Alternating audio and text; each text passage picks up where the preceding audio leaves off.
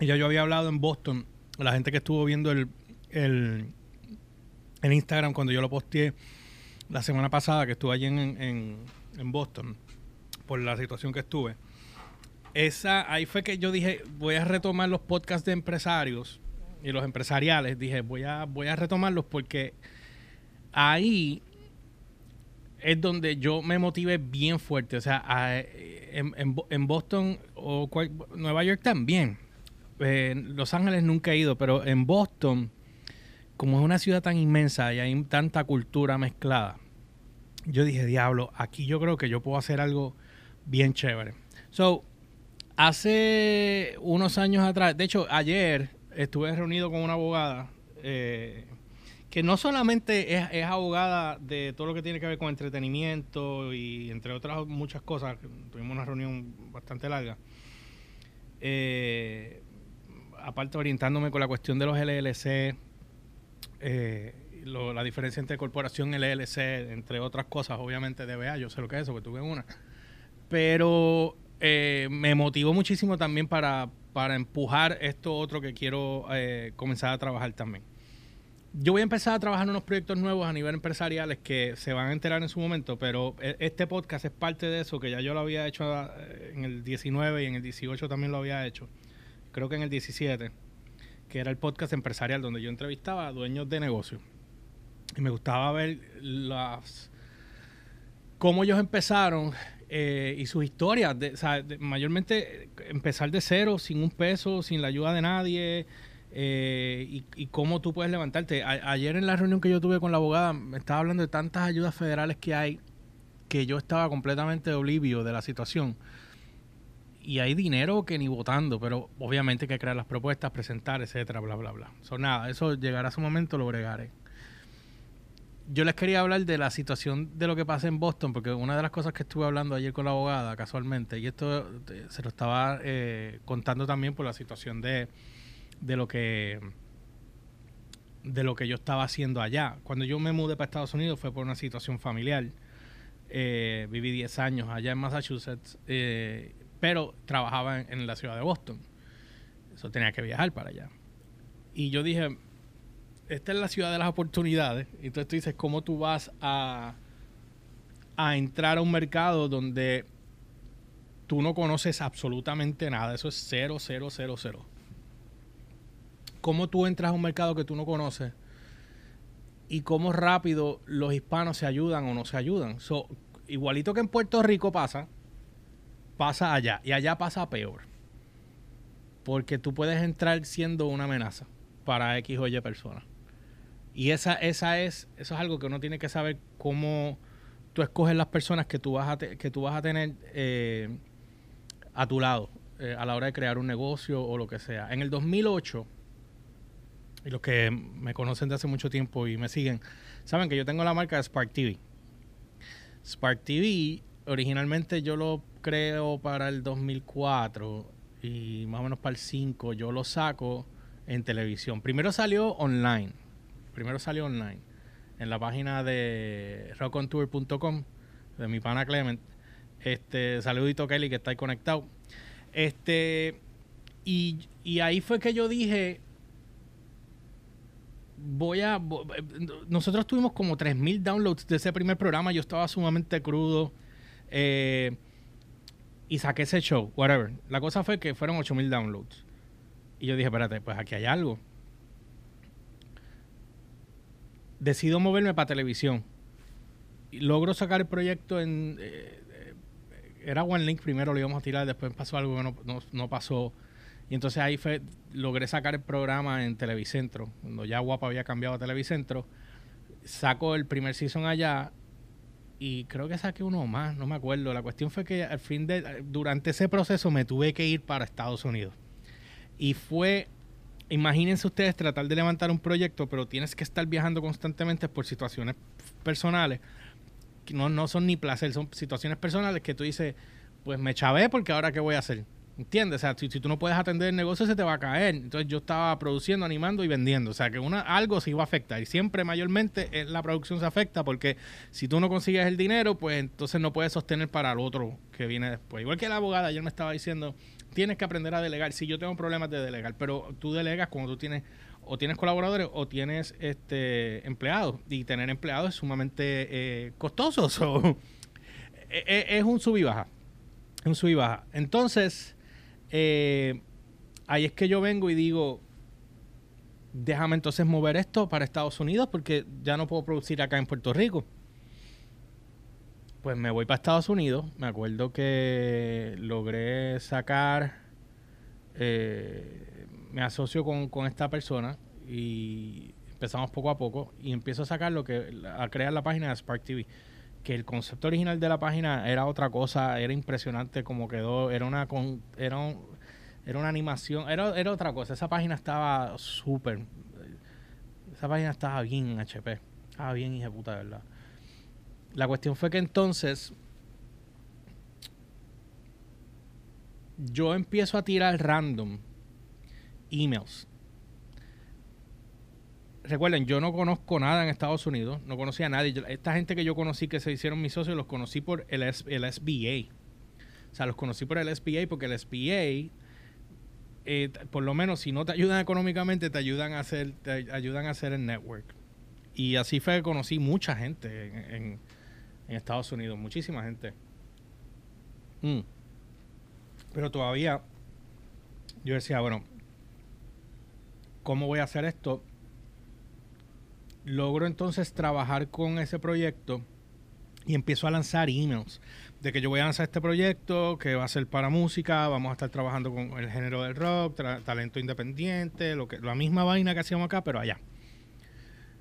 Y me contestaron de Starbucks.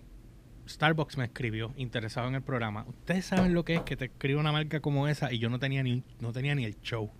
No tenía ni para aquella época yo no sabía ni editar, ni hacer tiros de cámara, yo no sabía hacer nada de eso, solamente producir, crear. Pero a la hora de yo sentarme a, a editar, a montar, yo no sabía nada todavía, yo tuve que aprender después. Ahora edito en cuatro programas de edición. Pero yo tuve que entrenarme, eso fue después, esos son otros 20, pero en aquel momento yo no sabía eso, tenía que pagarle a una persona que hiciera eso. el dinero que yo conseguía mayormente se me iba en cámara y en edición. Punto. Y yo hacía esto, cero. Todo era por el mero hecho de poder sacar el producto y que saliera al aire. Eso es todo.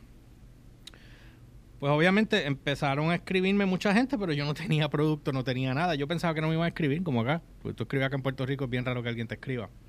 Alguna marca te escribe, es bien difícil. Tienes que venir con una pala. Acá esto, Puerto Rico es tan malo y tan difícil en ese aspecto.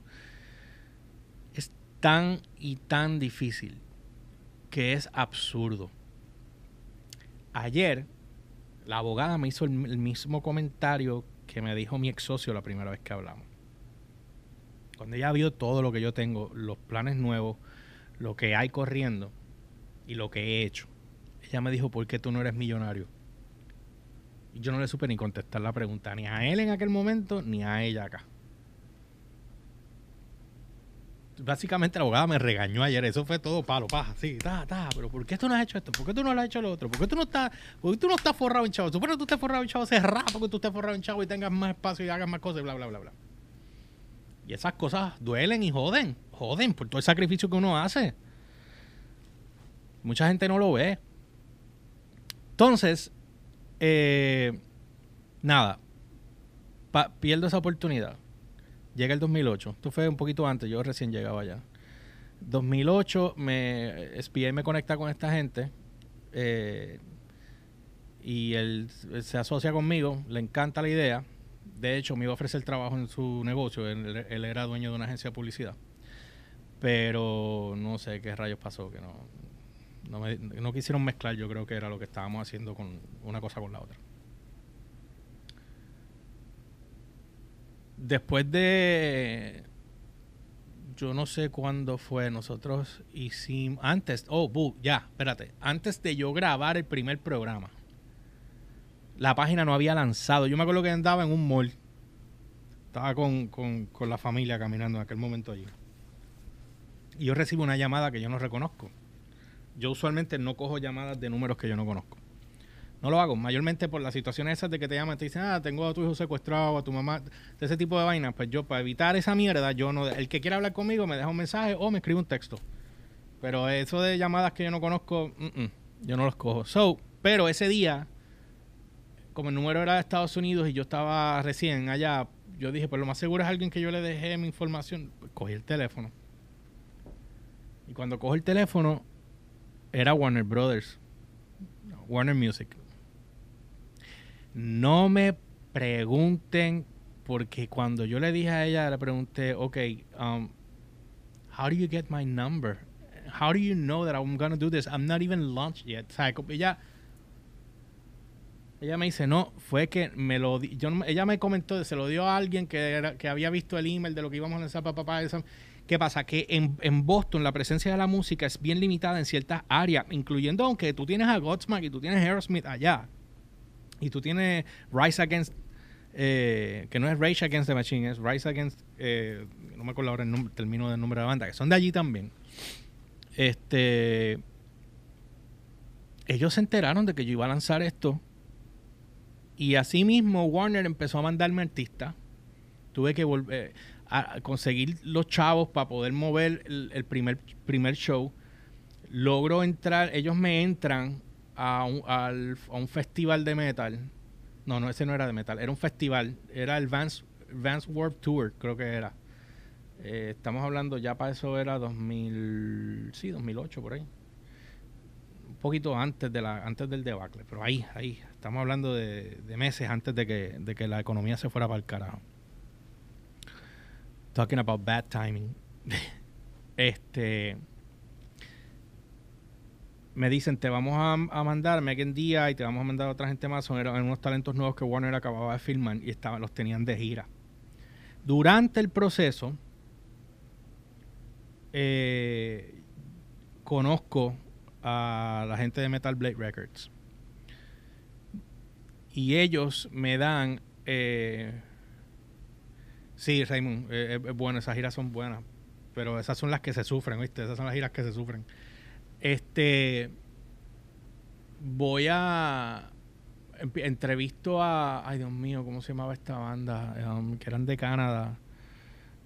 Era, era, era el estilo que yo nunca a mí me ha gustado. Sin embargo, es, a esa gente me gustó. Y se me olvidó el nombre de. Creo que era Bad Cancer. Cancer Bats se llamaban, Cancer Bats. Muy buena la banda. Y la disquera empezó a enviarme material. Me enviaban.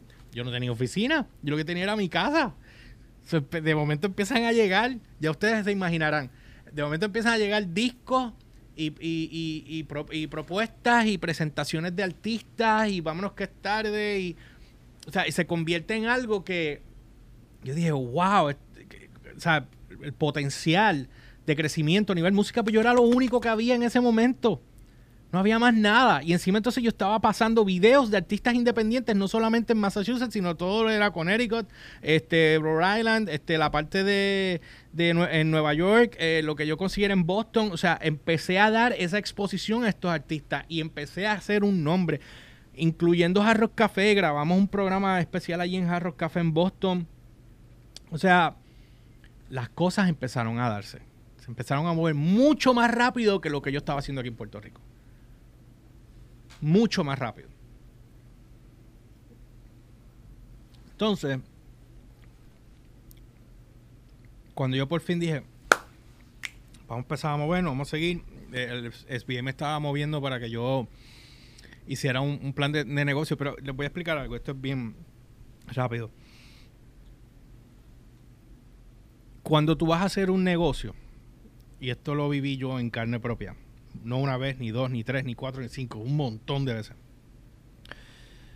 Cuando tú haces un negocio, los negocios que más rápido te prestan dinero para tú moverte es comida o ropa. Comida la puedo entender porque es un negocio que se mueve rapidísimo. Si lo sabes trabajar, te hartas como puerco. Tengo amistades dueños de negocios que hacen 50 mil dólares semanales nada más en esa ganancia de, ese, de esa semana, sin contar lo que se desplitean después y lo que venga después. Y si tienes 5 o 10 negocios que te generen entre 30, 40, 50 mil pesos semanales, saca número y después tú me cuentas. Pues estos negocios te los dan más rápido. Ahora, una compañía como la mía, que llevo fajado muchísimos años tratando de lanzar, y como podrán ver, este setup que tengo acá, no tengo los tiros de cámara todavía porque estamos todavía, como pueden ver, eh, eh, moviendo. Hoy saqué un par de cosas, por fin tengo un poco más de espacio aquí, pero no hemos terminado, no he terminado de montar los otros monitores, nada. Pero aquí ya está parte de lo que va a venir nuevo. Y bueno, pues estoy muy ansioso con esto, pero esto no sale hasta la, pienso yo, finales de este año. Um, ok, me estoy hiperventilando por alguna razón. Este, ok no prestan dinero a compañías que trabajan con cosas como las que hago yo. Todo lo que tenga que ver con medio entretenimiento es un negocio que no es es sumamente lucrativo cuando da el palo. Si no está si estás empezando es bien difícil y por ende estas compañías, estos SPA y otras compañías no te dan el dinero para, para arriesgarlo contigo. Tendrías tú que dar otra cosa para poder arriesgar con. Anyway. Llega el 2008 y me, sacan del proyecto, o sea, no me sacan, el proyecto es mío, me, cancelan la asociación que yo tenía. Porque obviamente eh, yo entiendo que lo hicieron mal. Aquí hubo un problema de comunicación, pero bien grande. Aquí hubo un problema de comunicación grandísimo. Y yo tuve mucha culpa también por hacerle caso a otra persona que no debía haberle hecho caso, un carajo, que me dijo, vamos a meter mano, y lo que hizo fue joderme y me apuñaló. Maldita sea la madre de él mil veces. Pero, uno aprende, ¿verdad? ¿Qué pasa? Que cuando se anula la, la asociación, yo dije, me la enví porque ahora no sé qué voy a hacer. Entonces, eh, pasaron, wow, yo estuve haciendo guisos y cosas, no tuve, a nivel de producción no estuve haciendo un carajo, estuve tratando de, moverme para hacer más cosas y para adelante y para atrás. Llega el 2011, sí, porque después de ahí fue que hice la revista. Ok, sí, 2011. Empiezo a producir. Ah, no, espérense. yo bajo a Puerto Rico para el 9. Ok, sí. Bajo a Puerto Rico para el 9. Y llego a un acuerdo con Telemundo para sacar Spark TV eh, acá en Puerto Rico. Ok, ya me acordé. Pero el gerente que estaba en aquel tiempo, en aquel momento, que no quiero mencionar el nombre, me clavó. Me clavó a tal nivel de que me cogió de pendejo y me dijo, mira, vamos a hacer algo, George. Arranca, arranca con, con las agencias. Yo voy a poner los vendedores del canal para que se muevan. Y le puedes decir que nosotros estamos apadrinando el proyecto para que entonces los clientes empiecen a entrar. Y yo, pues, ¿estás seguro? Me dijo, sí, mete mano. Yo, pues, perfecto. Y te sabrán que yo envié un email blast. Muchos me contestaron felicitándome y preguntando. Y de repente a los par de días empiezan a llegarme emails, emails, diciéndome que, que Telemundo no sabía nada del proyecto. Que ellos hablaban con venta y ventas no sabían nada del proyecto. Así que ustedes se podrán imaginar que me quemé. Y con esta mierda de isla es así chiquita. Y en el medio que yo estoy, todos, casi todos nos conocemos. Casi todos nos conocemos. Si tú te quemas en este negocio, te jodiste. Pues ya ustedes sabrán, yo logré sacar en aquel momento Spark TV Latino. Eh, logré tener un par de exclusivas, pero y cubrí un par de festivales. Pero cuando pasó lo de Telemundo, me quemé y me jodí. Así que con el mismo amor que vine, casualmente ese mismo año que yo regresé a Puerto Rico, el mismo día murió Michael Jackson. yo estaba aterrizando y Michael Jackson acababa de morir. Pues nunca me voy a olvidar de eso. Um, estuve aquí como seis meses. Me regreso para Estados Unidos. Y ahí es que decido entonces, eh, pasaron, wow, ¿cuánto pasó?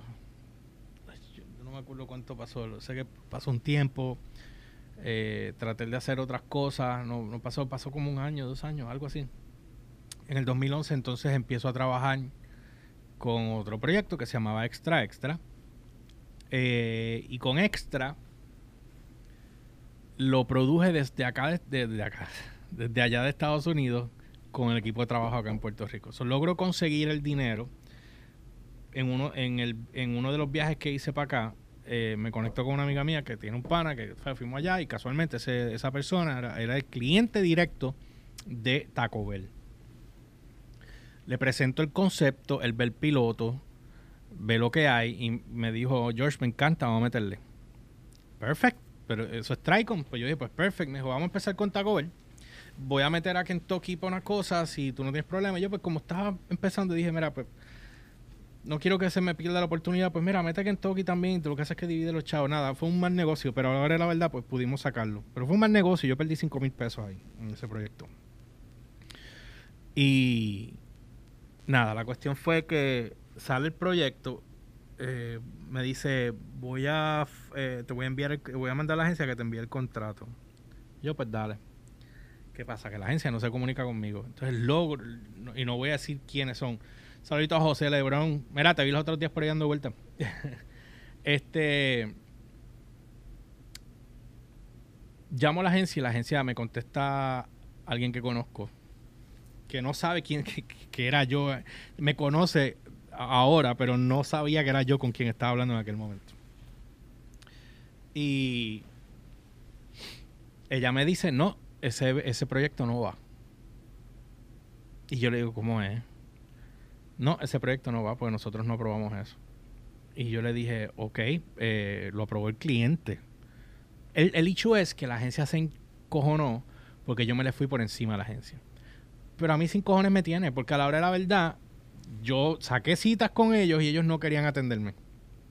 Así que pues tenía el contacto y lo hice total. Yo no iba a hacerle nada a la agencia porque no le iba a quitar su comisión. Eso estaba todo incluido ahí. Era el mero hecho de que como fue a través del cliente directo, pues entonces ahí es que ellos se encojonaron y me querían, me querían banear el proyecto. Yo tuve una discusión con esa señora por teléfono, me acuerdo. Y llamé rápido al cliente y le expliqué la situación y me dijo, ¿qué? Nah, papi, dame cinco. Y en cinco menos, me llamó en tres. Me dijo, ya eso está ready, tú ves, ellos te van a enviar el contrato. Yo, pues perfecto. So, empezaron a trabajar conmigo con los dientes.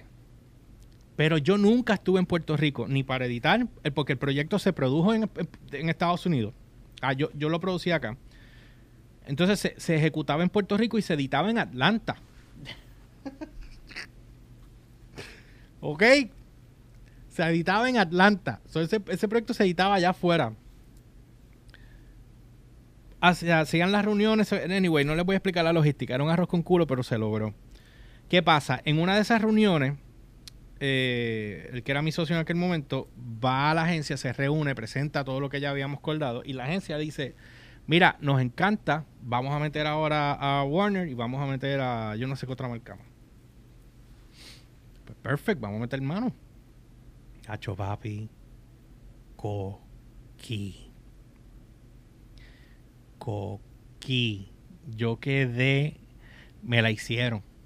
La agencia me la terminó haciendo. Al final del día me la hizo. Yo perdí los 5 mil pesos que les dije, más perdí. uh, quedé debiendo chavos también. Cuadré unas cosas con una gente, pero esto de verdad, honestamente, a mí eso a mí no me gusta en lo más mínimo. No me gusta, no me gusta, no me gusta, no me gusta. De a nadie. Lo increíble del caso es que luego de que el proyecto se cae, logro sacar la temporada. Hubo gente que escribió que yo no me lo esperaba. Hubo mucha familia que le encantó tanto el show que empezaron a escribirnos, porque el show salía en punto 2 de Telemundo. Ah, porque esa es otra, yo no les conté. Cuando yo estoy llamando para bregar con los canales de televisión desde Estados Unidos, en Puerto Rico, me pasan con eh, en Telemundo, me dicen, no, que tienes que hablarlo, eso tiene que ser con tal persona. Y con tal persona yo vengo y digo, ah, pásamela, esa fue la persona que me quemó. El que me quemó en el canal, con las agencias de publicidad, el que me quemó, ese, ese. Ese tierrita, ese fue el que me, el que me contesta el teléfono y cuando me dicen, ah, sí, que te puedo ayudar, y yo le explico todo. Y después le digo, tú no te acuerdas de mí, ¿verdad? No, no, este, cuando nos conocimos y le explico y le digo, yo soy este tal, y cuando tú me clavaste con esto, este", se quedó callado, callado, no dijo nada. Y yo le dije, pero ¿sabes qué? Hazme un buen precio con esto, por favor, porque necesito sacar esto. Con todo eso hice el negocio. Alex, tuviste suerte de que no salí porque yo estaba a punto de salir. pues tú sabes que me gusta llegar temprano. Pero qué bueno que no salí así que gracias por escribir a tiempo. este y nada, salió el proyecto, whatever. Eh, y después de ahí no pasó más nada, pues lo que acaba de contar. Eso fue 2011. Traté, llegué, me llevé el proyecto para Estados Unidos. Logro sacar, repetir el programa en dos canales diferentes. Eh, logro sacarlo en Charter Communication, que es una compañía de cable allá que estuve negociando con ellos un montón de cosas para hacer producciones allá, pero siempre pasaba algo. Yo no, no sé, no sé, no sé qué pasaba. Yo les encantaba todo lo que yo hacía, pero por alguna razón ellos querían seguir produciendo las porquerías que producían, que de calidad eran horribles. Logro entrar a un canal de televisión local allá, creo que se llamaba Más TV, si no me equivoco, y logro sacar la temporada completa, la repetimos allá. y también hicimos un programa especial que me entrevistaron eh, y se habló de, la historia de, Extra Extra y cómo corrió, etcétera, etcétera. Después de eso, este. Después de eso, tuve una pendeja con los dueños de la estación. hombre, es que es que tú no hablas estupideces ni hablas de cafrería o mierda de reggaetón. yes. Gracias. Este, mira, tuve una, tuve una discusión con los dueños de, de, la, de, la, estación porque ellos querían ownership de mi producto. Yo les dije que no. Ah, que tú vas a grabar con nosotros, nosotros, por si acaso, si de momento el show pega, pues entonces te, después te vas con Telemundo, te vas con Univision, y entonces nos quedamos nosotros acá, que fuimos los que tuvimos la oportunidad. Y yo le dije, no, pero es que yo no, pero ¿en dónde? Así que pues me tuve que ir. Una discusión bien fuerte frente a todo el mundo. El cabrón se me paró aquí en la cara, así. Estoy a punto de empujarlo. No, no, me tocó, pero estuvo, estuvo fuerte. Y nada, me reúno con Telemundo en Boston. Le presento a Telemundo en Boston. Telemundo. De hecho, me reuní con Univision también, pero Univision lo que estaba produciendo eran noticias locales, que estos canales allá lo que producen mayormente son noticias. No sé ahora cómo estén, pero en aquel momento eran noticias. No había una producción per se de televisión que corriera en Boston, creado para Boston, desde Boston. Y entonces me reúno con Telemundo. Telemundo me da la oportunidad. Me dice, me encanta, let's do the shit. All right, so me dice, next Monday, 7 a.m., conference call, uh, sales department from New York. Y yo dije, pues, perfect. El, departamento de ventas de Telemundo en Boston es el mismo departamento de ventas en aquel momento, no sé ahora, eh, en Nueva York. Yo hago la presentación completa del proyecto, digo cómo se tiene que vender el producto, bla, bla, bla. Todo el mundo está pompeado, chévere, pan. Me dijo, ok, te voy a llamar entre jueves, miércoles, jueves, para entonces empezar a, trabajar con la promoción y qué vamos a necesitar. yo dije, puñeta, por fin lo logré.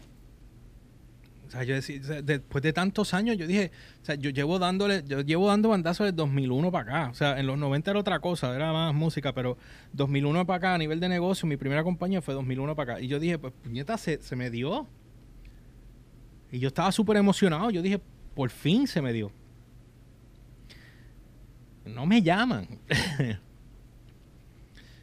y cuando yo llamo, no me, me dicen, George, el proyecto no va, este, pasó yo no sé qué radio, nunca me dieron una explicación. Yo tenía un pana, que fue el que me presentó con la gente de Telemundo, y me dijo, mira, me llamó el pana, él tenía un pana en Nueva York, que estaba en ese equipo de venta. Y él dice que, que cuando habló con ellos, que nadie entendía el concepto del programa.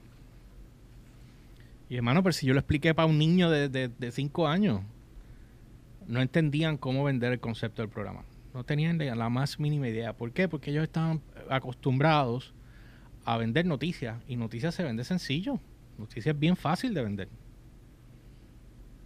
Pero vender un programa de entretenimiento, por alguna razón se hicieron un 8 y. Y me lambí. Y yo hice un piloto en inglés que lo grabamos en Harbor Bay. Cabroncísimo.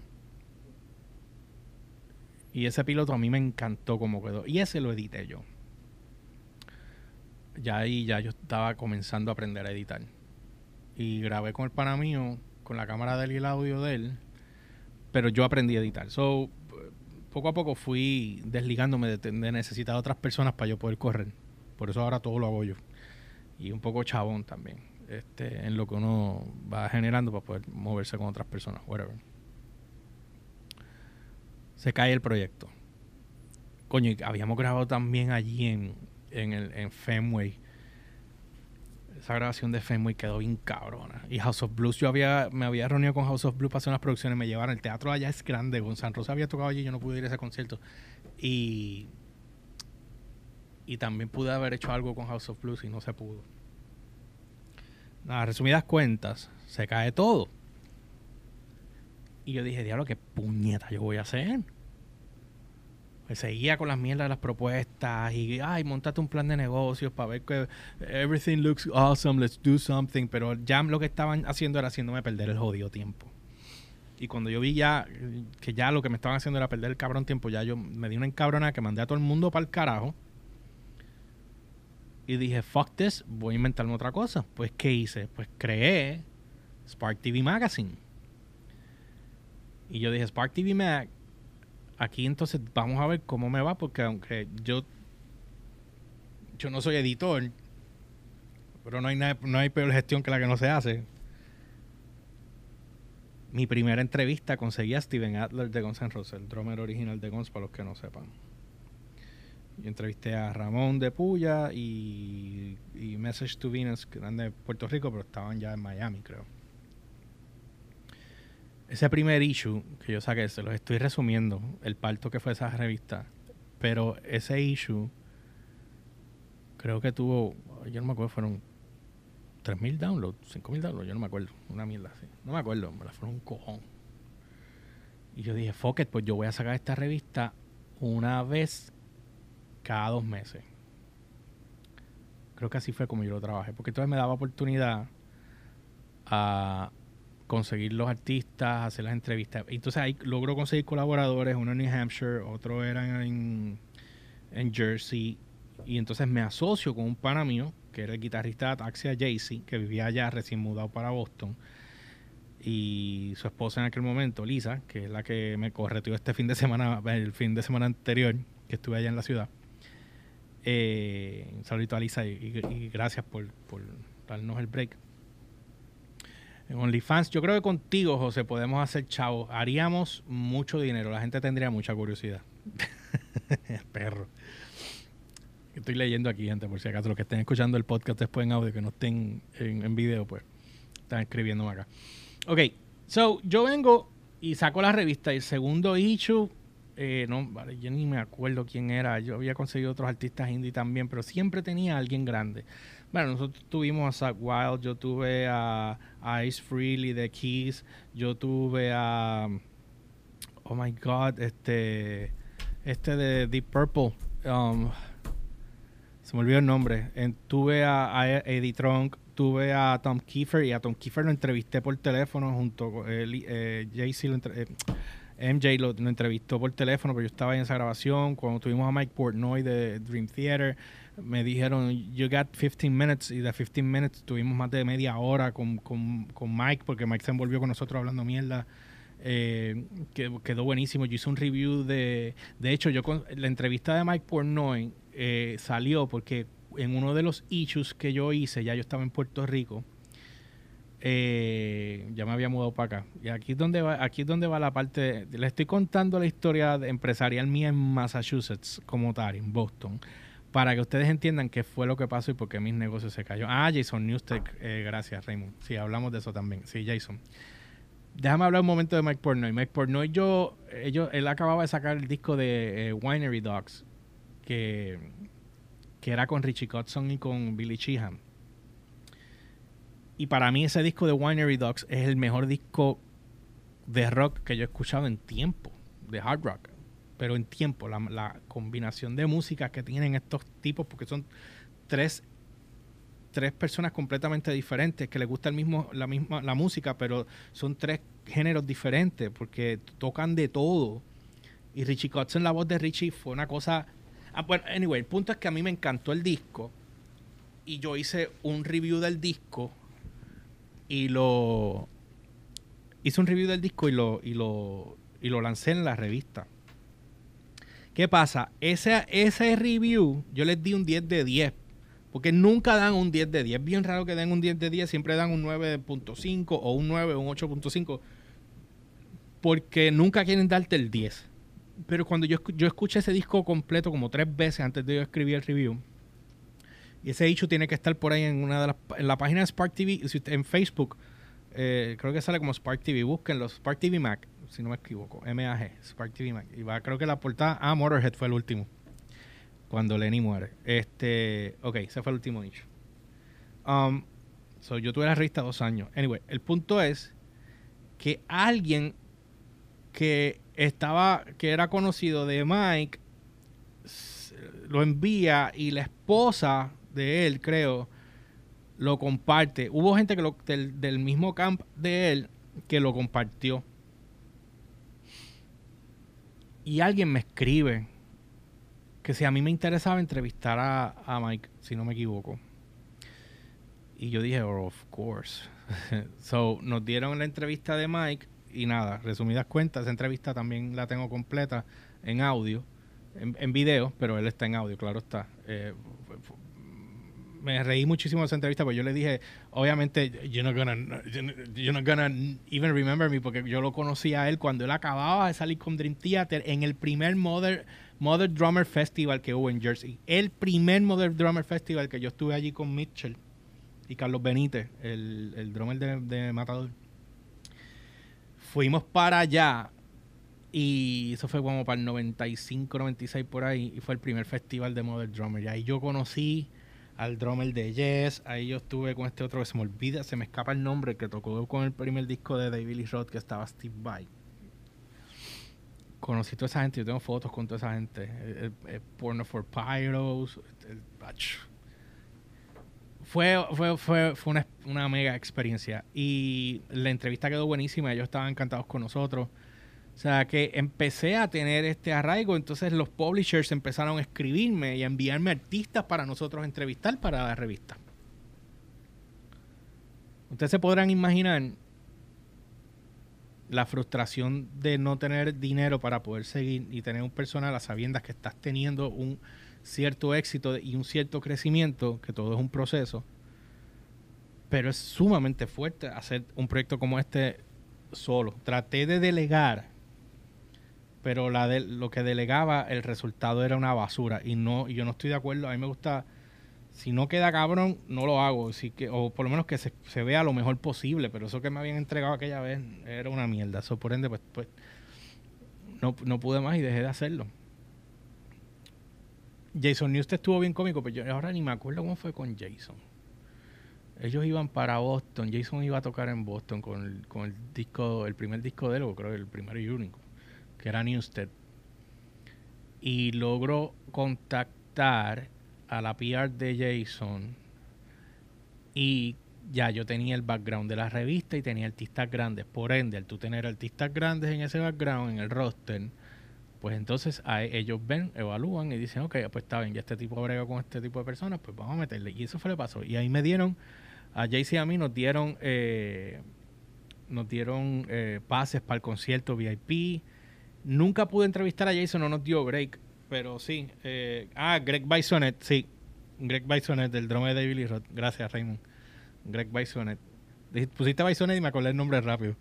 Este, nada, ese concierto para mí fue lo más cercano a ver a Metallica en aquel momento. Yo no había, nunca había visto Metallica, eso para mí eso fue lo más cercano a ver a Metallica. Y cuando tocó Whiplash, diablo. Y Jason es papi un tapón, así bien bajito. Jason es bien bajito. Este, de hecho él se cayó, alguien, alguien trató de hacer algo con él, y cogieron al tipo y le cayeron arriba entre todos. Y después lo botaron. Eso estuvo bien, cabrón. Anyway. Cuando yo me voy para Puerto Rico, me tengo que regresar. Obligatoriamente. Mi socio me dice, George, si tú te vas, esto se va a caer. Pues tú tienes que estar aquí. Y es obvio, él tenía razón. Pasa que en el tiempo que estuve, no tuve oportunidad. Es otra historia que no voy a contar, pero eh, no tuve oportunidad de poder eh, estirar mi tiempo allá para poder conseguir un trabajo eh, que me devengara lo suficiente como para yo poder mantenerme allá y, y tener una renta y whatever. Porque hace falta un carro, pero allá en Massachusetts es más fácil moverte. Puedes mover la transportación, allá es otra, es diferente. Y uno se mueve mucho más fácil. Puedes coger el, el, MBTA o te vas en, en, el T o whatever, you name it, ¿sabes? No como la clava que tuve que hacer ahora, que estuve acá, allá, que fueran 15 pesos ida, 15 pesos vueltas en Uber. Yo gasté 30 pesos casi diario. Fue una senda clava. Bueno, mi socio me dice eso y yo le digo, no, tranquilo, vamos a meter mano, vamos a trabajar, yo puedo trabajar remoto, tranquilo. Tranquilo fue que terminó pasando lo que sabíamos que iba a pasar. Él se terminó quitando, yo me quedé solo, el peso de todo para mí solo y pues, mano, pues dije, para el carajo. O sea, no podía hacer más, no es lo mismo estar allá que estar acá. No, jamás es lo mismo, jamás es lo mismo. Por ende, pues se jodió. Y ya de eso van ocho años, si no me equivoco. Dos años duró la revista. Dos años. Y entrevisté a me acuerdo hasta el otro que entrevisté. Mira, hasta en el Twitter de nosotros me seguía Michael Sweet, eh, Bumblefoot, que tuvo una entrevista con Bumblefoot buenísima. Y Bumblefoot, ya, eso estuvo bien cabrón. La revista tuvo un potencial grande. Anyway, ¿a qué voy con esto? Ya les conté los negocios que hice en Massachusetts en aquel momento y todos se dieron, porque no puedo decir que no se dieron, se dieron, se dieron, de una forma u otra se dieron. Que pasaron situaciones que me aguantaron el proyecto, sí, como pasó con Spark TV, como pasó con Extra Extra, como pasó con, con la revista. Yo no, no sé, yo nunca tuve un mentor que me dijera, George, vas a hacer esto, vamos a hacer lo otro, mira, así que se produce esto, así que no, yo todo lo, aprendí yo solo, todo lo aprendí yo solo. Todo lo aprendí yo solo. me enseñaron, mira, se edita así, me enseñaron por encimita, yo seguí metiendo, metiendo, metiendo hasta que dominé. Próximo programa, ¿cómo funciona? Pues, me metí en YouTube, chequeé, pum, dominado. El próximo, pum, pum, dominado. El próximo, cámara, etcétera, bla, bla, bla, bla. Así es como lo hice. Pero entonces, cuando yo me fui, obviamente se cayó todo, pues tuve que empezar de cero acá en Puerto Rico. Y ahí es donde conozco a Hambo y entró a producir Yo Soy un Gamer. Y entró, a, entró el programa a Guapa. De entrar el programa Guapa, pues nada, resumida, pero no voy a contar la historia como es. Pero eh, estuvimos el tiempo que estuvimos. Eh, yo me fui del programa para empezar a producir lo mío. Ahí es que yo empiezo a hacer la, la variedad de Spark TV Show que era otro concepto de Spark TV dentro de Guapa. Se hizo el primer season online que nadie decía que se iba a poder hacer porque el mío no tenía ni un solo anuncio de televisión. Yo dije, voy a hacerlo sin anuncio. ¿qué? ¿Cómo tú vas a vender eso? Lo vendí de otra manera y saqué 15 mil pesos para la producción. Que Guapa se quedó con un chonco gigantesco y yo lo que me quedé fueron como con. Yo cobraba, creo que eran 200 pesos semanales. ¡Yay! Talking about making it in the industry todo, que ustedes supieran. Yo, tengo en mente producir un programa eh, empresarial, eh, que es como, para que no sé cómo lo voy a hacer todavía, pero es como si tipo reality, no es reality, pero eh, de cómo yo hago los negocios y cómo hago todas estas cosas y, me gustaría poder hacerlo. Lo tengo en agenda, pero es que es, es bien difícil. Este, nada, ¿a qué voy con esto? Es que cuando yo fui a Estados Unidos, fui sin nada logré montar, pero las circunstancias me clavaron. Eh, no era el momento. La cosa es seguir y no quitarte. Ese, es el propósito de cualquier empresario que quiere lograr algo. tu enfoque mayor es que cuando las personas te digan, no, no se puede, eso no va a pasar, no te puedes quitar, tienes que seguir, aunque tengas que cambiar de lo que, de lo que sea que vaya a hacer. Yo tengo amistades muy cercanas que me han dicho a mí, George, ya tú llevas muchos años tratando yo tú guindo los guantes y me consigo un trabajo. Esas son las palabras que me han dicho a mí. Otros me han dicho que no va a pasar más nada. Tengo uno que se cree que yo no sé, que yo escuché lo que él dijo. En un momento dado que dijo que yo era un loser y que esto yo no iba a poder lograr nada. Y él escucha esto a veces. No voy a decir quién es, tú vas a saber quién tú eres. Y con todo eso te hablo. ¿Por qué? Porque yo no los puedo culpar Porque son personas que no tienen la misma mentalidad que yo. Pues él, se siente más seguro teniendo un trabajo cuatro, este, no, eh, tú te sientes más seguro teniendo un trabajo 8 a 5 y trabajas para otro y haces tu dinero, pues fine. O sea, cada cual. Oye, es una seguridad. Es una seguridad trabajar para otro. Pero acuérdate que tú trabajas para otro, tú estás haciendo el sueño a otro. Si son corporaciones grandes, pues esos son otros 20. Que no está mal, pero este mundo de empresarial no es para todo el mundo. Porque ustedes creen que las personas que ganan la lotería y se ganan 20 millones de dólares de cantazo, mayormente, y esto salió en estadística en Estados Unidos un montón de años atrás, quedan, terminan pelados o terminan con, con suicidio o asesinato o cuerno, o, o sea, siempre pasa algo. Es muy raro que un, una persona, un matrimonio, o, o porque si es una persona sola no hay problema, pero si es un matrimonio, sobrevivan. Porque se vuelven greedy y empiezan a cambiar su estilo de vida, pero no saben cómo manejar el dinero porque no sabes cómo te tienes que lamber para producir lo que es lo que tienes que guardar. Por eso no nos lo enseñan en la escuela. Nosotros no nos enseñan en la escuela de economía, nosotros no nos preparan para ser empresarios, nosotros nos preparan para trabajar para otro. Esa es la diferencia. Cuando tú estudias en la escuela, o estudias en la universidad, a ti te enseñan a trabajar para otra persona. Ese es el programa que nos dan a nosotros. Nosotros nos programan para eso. Yo siempre quise ser músico, yo soy músico, pero siempre quise tener mi banda, etcétera, etcétera. Pero yo no sabía que yo iba a crear una pasión por lo que yo hago ahora. Yo llego a saber esto. En aquella época yo estudiaba y me preparaba para mercadeo, para publicidad, etcétera, etcétera, y para poder levantar esto como es.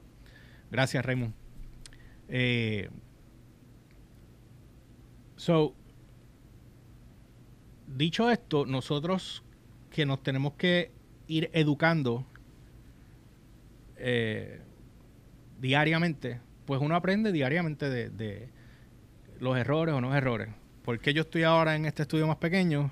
Pues porque hubo una situación que la pandemia provocó y yo por salvar mi estudio, pues tuve que hacer lo que tuve que hacer. En el podcast pasado que yo hice eh, del George mío como tal, porque este es el de Entrepreneurs, el, de George como tal, que dije que era mi último podcast, era mi último podcast en el estudio anterior. Pero obviamente cuando mi socio se va y me deja solo, pues entonces obviamente pues como los muñecos cambian drásticamente.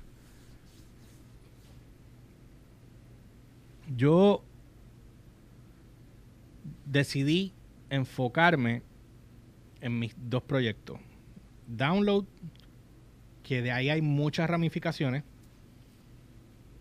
Ahora mismo yo tengo, para que lo sepan, ustedes saben que yo tengo, diablo, dice, debe haber un video por ahí. Este, yo tengo eh, los podcasts en Guapa, las cápsulas de Daily los viernes en Tele 11 y la X toda la semana. Ok yo quiero que ustedes entiendan que por el momento, por esas tres cosas que ustedes ven ahí, en por yo no estoy generando ningún ingreso en este momento. Se supone que lo que salga con Tele 11 eventualmente va a empezar a generar ingresos, pero estoy en ese proceso ahora mismo. Guapa no genera nada en este momento. Y de hecho, la, por la, con la persona que yo entré a Guapa, que nosotros, la reunión que iba a venir antes de la pandemia, eh, digo, después de la pandemia, cuando salió el proyecto, que ya llevábamos meses largos eh, entregando contenido al canal, iba a haber una reunión que era para entonces poder maximizar el área de ventas y entonces poder haber unos dividendos dentro de. Esa reunión nunca se dio porque la persona con la que yo estaba haciendo el negocio se lo llevan para otro canal. So, guapa se entera de la situación y me se comunican conmigo como que básicamente lo que ellos estaban buscando era exclusividad. yo pues nada, yo no voy a contar los detalles del negocio, yo hablé unas cosas y ahora mismo estoy en la espera de que me digan qué quieren hacer. Aquí hay tres opciones que pueden pasar. Una es, quédate tal cual como estamos haciendo el negocio. Tú vendes lo tuyo, nosotros no de nosotros. Vamos a darte una exclusividad y me pagan por la exclusividad y yo tengo, que retirar todo lo que tengo por otro lado y, enfocarme exclusivamente acá. Pero eso ya sería billete. Y la tercera, pues sería, pues no, gracias por tu participación. Nos vemos después. Aquí tú tienes tu ribbon de de, ejecutor, de participación. So, básicamente, eh, e, eso es lo que está pasando. So, yo estoy enfocado en, en, download como marca ahora mismo, todas sus ramificaciones, todos los podcasts que estamos trabajando. El otro proyecto que no les puedo mencionar todavía, eh, que llevo años con eso y no he podido mencionar nada, pero no puedo mencionar, ya está casi terminado fase 1. que es un proyecto grande. Y todo el dinero que tenía lo invertí ahí. Por eso es que vieron que tuve que hacer préstamos para comprar lo que faltaba o otras cosas porque no tenía cómo hacerlo. Yo todo lo invertí en el otro lado. Un montón de dinero que, ya no tengo estaba invertido ahí. por ende, saben que le tengo que meter caña bien duro porque si no genero de ahí, me jodí. Literalmente me jodí. Mm. por ende, dentro de todas estas cosas, cuando yo estuve en Boston, se me prende la grandiosa idea de poder generar entonces, este, expandir la marca otra vez, pero expandirla en Estados Unidos. eso es lo que estoy enfocado ahora para, para meterle mano. Quiero expandir la marca en Estados Unidos. Ya hice un par de, de llamadas, ya me he comunicado con un par de personas, he tenido un par de conversaciones, pero ustedes saben que esto es un proceso lento, les dejaré saber si se da. Esperemos que se, que se dé.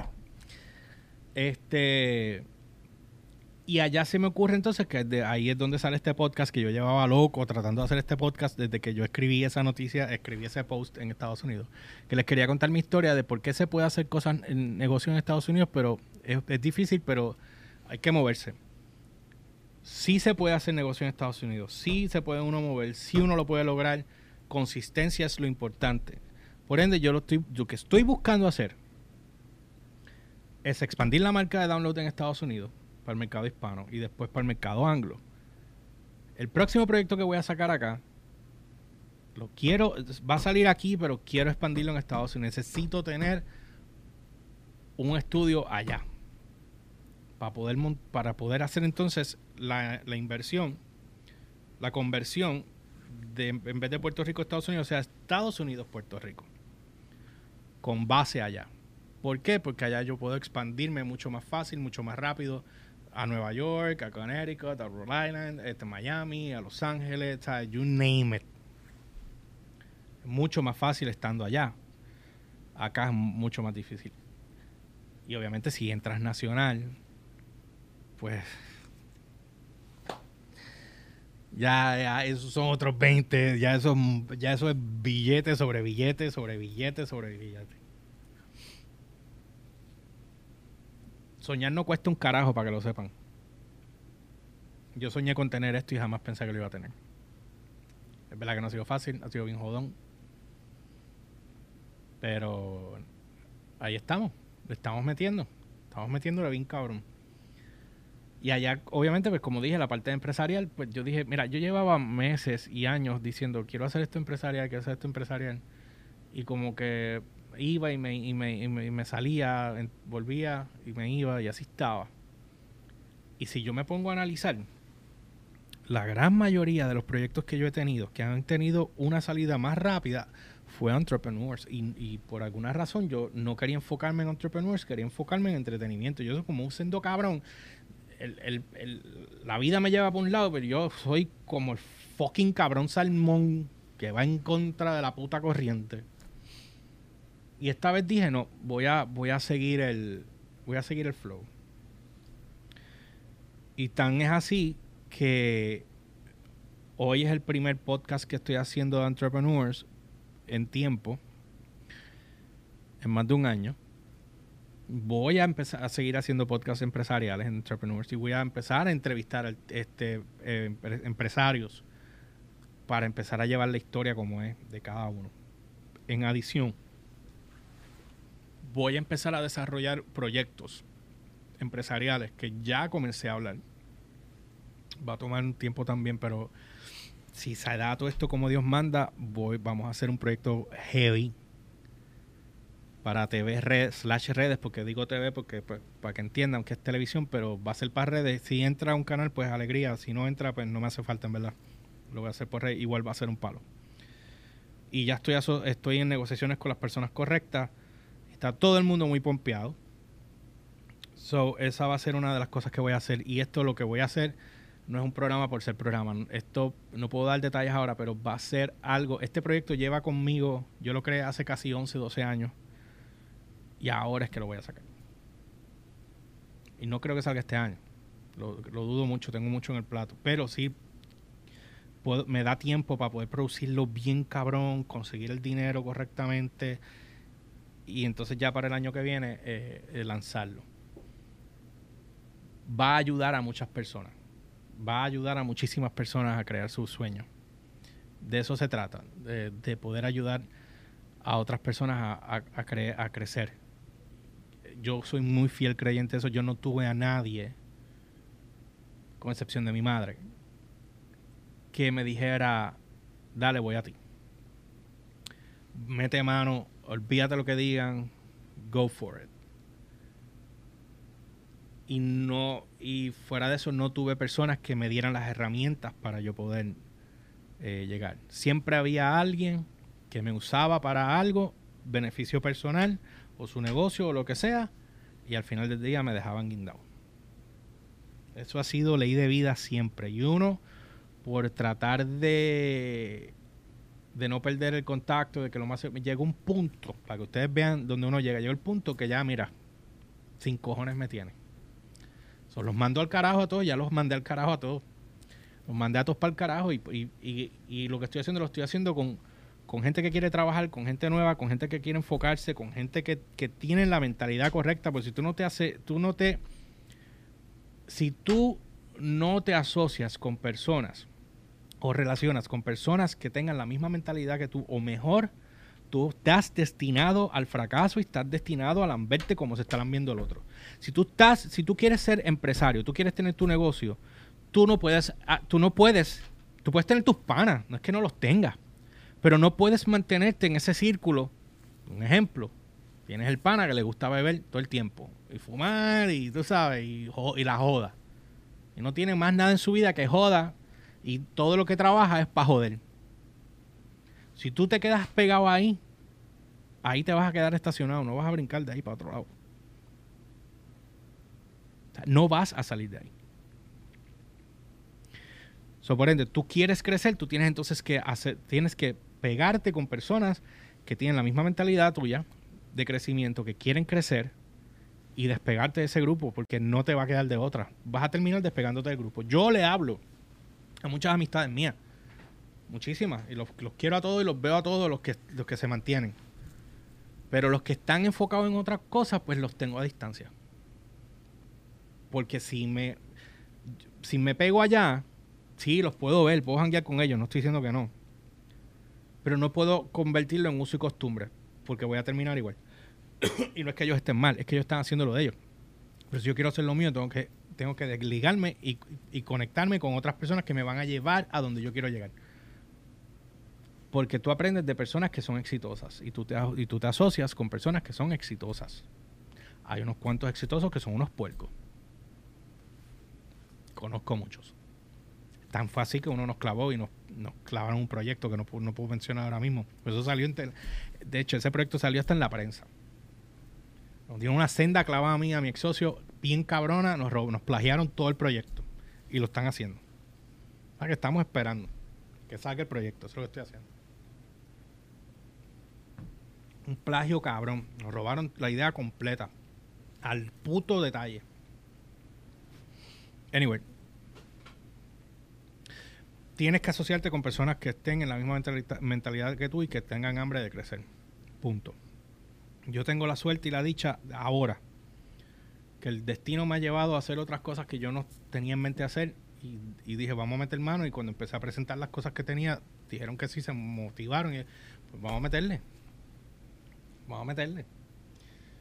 estoy en ese proceso ahora mismo. voy a empezar a hacer los podcasts empresariales, voy a hacer el evento, lo quiero ayudar. De hecho, el otro proyecto que voy a hacer que sale a fin de año, no puedo hacer la fase uno como la fase completa porque eh, aunque no me crean, el proyecto cuesta un millón de pesos. Cuesta un millón de dólares. Yo no tengo ni mil pesos, voy a sacar un millón de pesos. ¿Entienden lo que les digo? So, vamos, voy a. Este otro proyecto que voy a sacar va a ayudar a otras personas también. Todo lo que yo hago tiene que tener algo que ayude a otras personas. Download es entretenimiento completamente. Eso yo no, eso no se lo puedo negar. Download es entretenimiento full. Pero el otro proyecto es entretenimiento, pero va a ayudar a otras personas. De una forma u otra en la primera fase y en el proyecto de grande, una vez yo consiga el capital, pues ya ahí sí va a ayudar a otras personas. Y obviamente la parte empresarial eh, de Entrepreneurs es la que yo quiero enfocar bien cabrón para que entonces este el, proyecto de, del palo para ayudar a otros empresarios a, desarrollar sus ideas y nosotros pues poder hacerlo de nosotros también. Así que nada, esto es eh, quería hablarles parte de, lo que de lo que tenía en mente, que estaba loco por, por hacer este podcast empresarial de entrepreneurs porque estaba eh, aguantado y cuando fui a Boston la mente se me abrió, las ideas empezaron a salir, fue como coger una inyección y un boost de creatividad que, que fue impresionante honestamente. Llegué aquí a Puerto Rico y fue como un bajón, para serles bien honesto. Porque caes en la realidad otra vez, caes en la situación donde estás pillado y no sabes cómo te vas a mover de momento, pero ya yo estoy enfocado, pero igual jode, no deja de joder. Así que nada, es cuestión de enfocarse. Ya saben, vengo con esos podcasts ahora también.